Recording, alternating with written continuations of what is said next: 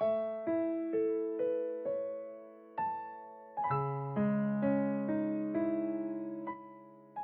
家好，我是江海。今天为大家带来《多年父子成兄弟》。汪曾祺，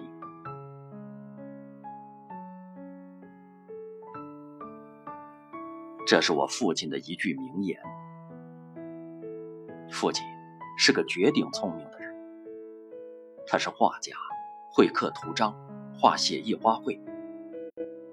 图章初宗浙派，中年后至汉印。他会摆弄各种乐器，弹琵琶、拉胡琴、笙箫、管笛，无一不通。他认为乐器中最难的其实是胡琴，看起来简单，只有两根弦，但是变化很多，两手都要有功夫。他拉的是老派胡琴，弓子硬，松香滴得很厚。现在拉胡琴的松香都只滴了薄薄的一层。他的胡琴音色刚亮，胡琴码子都是他自己刻的。他认为买来的不重视。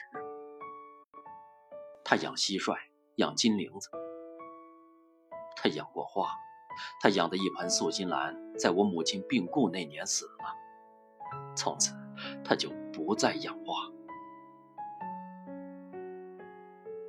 我母亲死后，他亲手给她做了几箱子名医。我们那里有烧名医的风俗，按照母亲生前的喜好，选购了各种花素色纸做衣料，单加皮棉，四十不缺。他做的皮衣能分得出小麦穗、羊羔、灰鼠。父亲。是个很随和的人，我很少见他发过脾气，对待子女从无疾言厉色。他爱孩子，喜欢孩子，爱跟孩子玩，带着孩子玩。我的姑妈称他为“孩子头”。春天不到清明，他领一群孩子到麦田里放风筝，放的是他自己糊的蜈蚣。是用染了色的绢糊的，放风筝的线是胡琴的老弦，老弦结实而轻，这样风筝可笔直的飞上去，没有度。用胡琴弦放风筝，我还没有见过第二人。清明节前，小麦还没有起身，是不怕践踏的，而且越踏。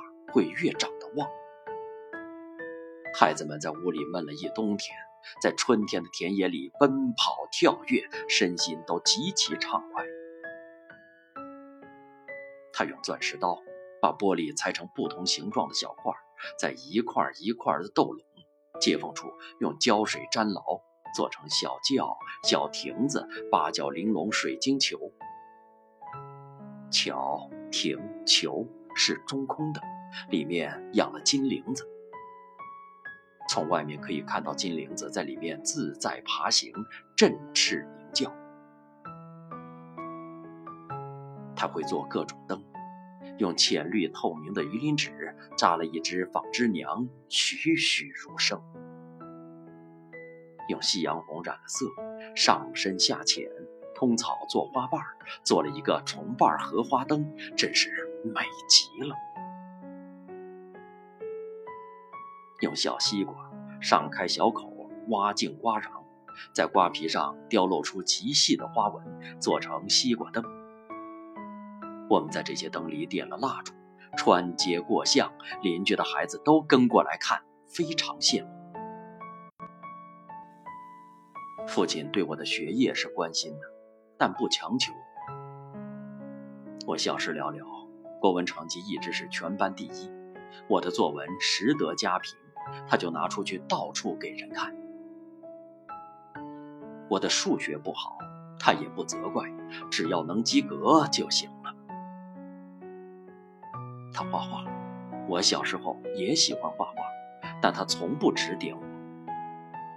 他画画时我在旁边看，其余时间由我自己乱翻画谱，瞎抹。我对写意花卉那时还不太会欣赏，只是画一些鲜艳的大桃子，或者我从来没有见过的瀑布。我小时候字写的不错，他倒是给我出过一点主意。在我写过一阵龟峰牌和多宝塔以后，他建议我写张猛龙。这建议是很好的，到现在我写的字还有张猛龙的影响。我初中时爱唱戏，唱青衣，我的嗓子很好，高亮甜润。在家里，他拉胡琴，我唱。我的同学有几个能唱戏的。学校开同乐会，他应我的邀请到学校去伴奏。几个同学都只是清唱。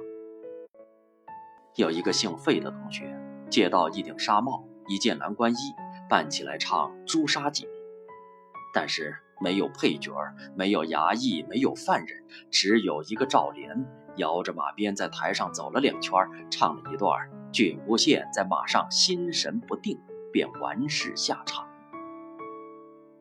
父亲那么大的人，陪着几个孩子玩了一下午，还挺高兴。我十七岁初恋，暑假里在家写情书，他在一旁瞎出主意。我十几岁就学会了抽烟喝酒，他喝酒给我也倒上一杯，抽烟一次抽出两根，他一根我一根，他还总是先给我点上火。我们的这种关系，他人或以为怪。父亲说：“我们是多年父子，成兄弟。”我和儿子的关系也是不错的。我戴了右派分子的帽子，下放张家口农村劳动。他那时还从幼儿园刚毕业，刚刚学会汉语拼音，用汉语拼音给我写了第一封信。我也只好赶紧学会汉语拼音，好给他写回信。